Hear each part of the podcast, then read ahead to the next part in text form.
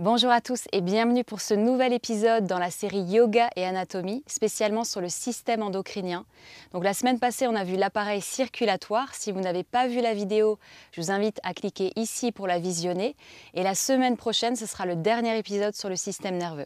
Donc si ces sujets vous intéressent, je vous invite à vous abonner et à cliquer sur la cloche de notification pour recevoir les vidéos dès qu'elles sortiront.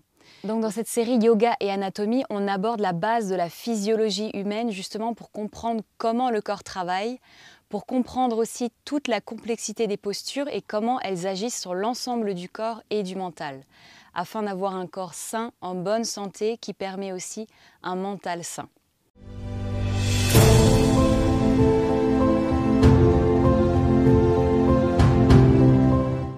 Le corps maintient de nombreuses activités grâce à ses multiples organes et systèmes. Toutes ces activités sont coordonnées pour qu'elles fassent leur travail en même temps, rythme, quantité utile et nécessaire. Ainsi, lorsque la nourriture passe de l'estomac à l'intestin grêle, le pancréas et le foie sécrètent leurs propres substances qui, grâce aux sucs intestinaux, vont aider à la digestion. Ces organes n'envoient leurs sécrétions qu'en temps utile. Alors comment sont-ils contrôlés? 1. Par la sécrétion de la sécrétine, Certaines cellules intestinales sécrètent une substance chimique appelée sécrétine lorsque les aliments arrivent dans l'estomac. La sécrétine est diffusée directement dans le sang et est transportée ainsi dans le corps.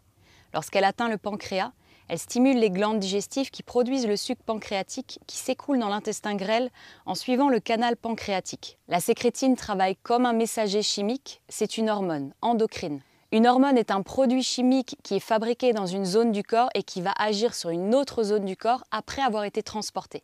Deux, par d'autres hormones du tube digestif.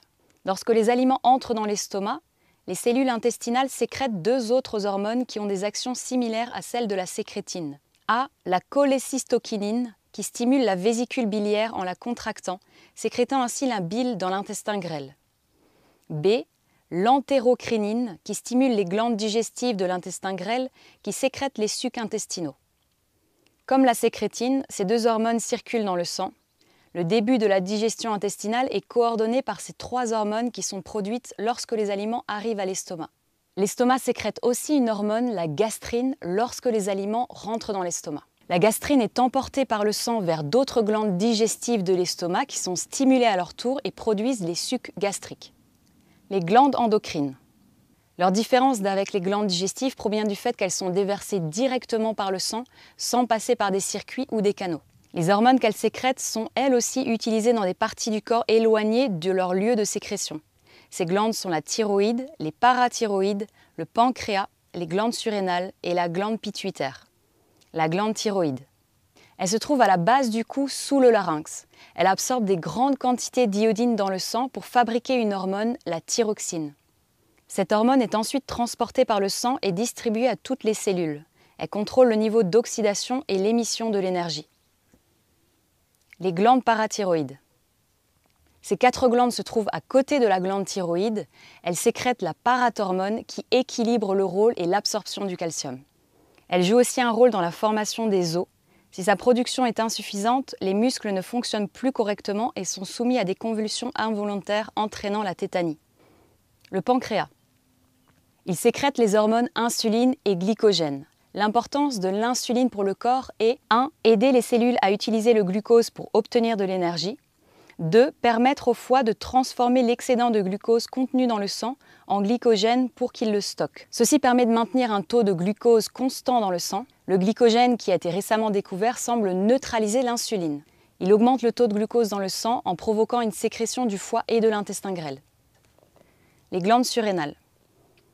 Elles se trouvent au-dessus des reins. Elles sont constituées de deux parties, la médula à l'intérieur et le cartex à l'extérieur. 1. La médula. Elle produit une hormone, l'adrénaline.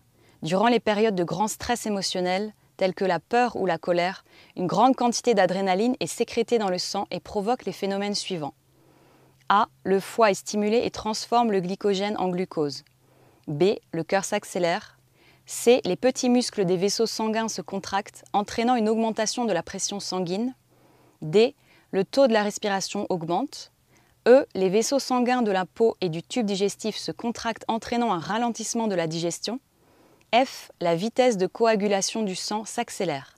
G, il y a une augmentation de force, d'énergie et de vigilance. 2. Le cortex.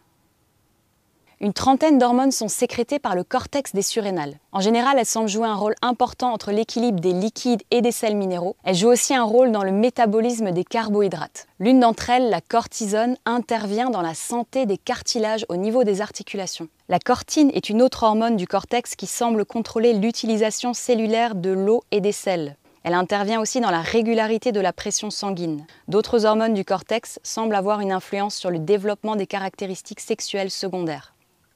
La glande pituitaire. Cette glande de la taille d'un pois est située à la base du cerveau. Elle comporte trois zones. Malgré sa petite taille, elle sécrète de nombreuses hormones qui s'interactivent et qui contrôlent les autres glandes endocrines. Pour cette raison, on l'appelle la glande maîtresse. Parmi ces hormones, on trouve notamment 1. L'ACTH, l'hormone adrénocorticotropique, qui stimule le cortex des surrénales pour produire un grand nombre d'hormones dont la cortisone. 2. L'hormone de croissance qui permet le développement de l'organisme. Dans de rares cas, l'hormone est sécrétée en trop grande ou trop petite quantité chez l'enfant. Cela entraîne alors soit un gigantisme de croissance ou un anisme. 3. La prolactine est une hormone sécrétée par la partie antérieure de la glande pituitaire. Elle stimule les glandes mammaires pour la production du lait. 4. Une autre hormone stimule la thyroïde pour la production de thyroxine. 5. Une des hormones de la zone postérieure de la glande pituitaire, la pitocine, stimule la contraction des muscles lisses de l'utérus au cours de l'accouchement. 6. D'autres hormones agissent sur les organes reproducteurs, ovaires et testicules, afin de leur permettre de développer d'autres hormones. Le thymus. C'est une grosse glande située dans la poitrine et qui décroît avec l'âge. On pense qu'elle joue un rôle dans la croissance, mais pour l'instant, ça n'a pas été confirmé. De récentes études ont montré que le thymus joue un rôle important dans la création des anticorps. La glande pinéale. C'est une autre glande dans les cerveaux avec de nombreuses fonctions encore inconnues. Je vous ferai une vidéo détaillée sur cette glande. Coordination des activités dans l'organisme.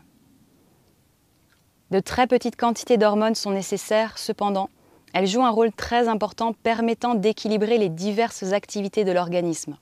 Les glandes endocrines non seulement stimulent ces activités, mais elles agissent également les unes sur les autres. Ainsi, dans l'opération d'oxydation du glucose, la thyroxine régule le taux d'oxydation. L'insuline permet aux cellules d'oxyder le glucose et stimule le foie pour qu'il le stocke sous forme de glycogène. L'adrénaline stimule le foie pour retransformer le glycogène en glucose tout en activant l'oxydation rapide du glucose. Les hormones de la glande pituitaire contrôlent les surrénales et la thyroïde. Voilà pour cette brève introduction sur le système endocrinien. Si la vidéo vous a plu, je vous invite à cliquer j'aime, à la partager, à vous abonner. Vous pouvez également me soutenir sur la page Tipeee. Je vous donne rendez-vous la semaine prochaine pour la dernière vidéo sur le système nerveux. En attendant, prenez bien soin de vous et de tous les êtres. Telle est la voie du yoga.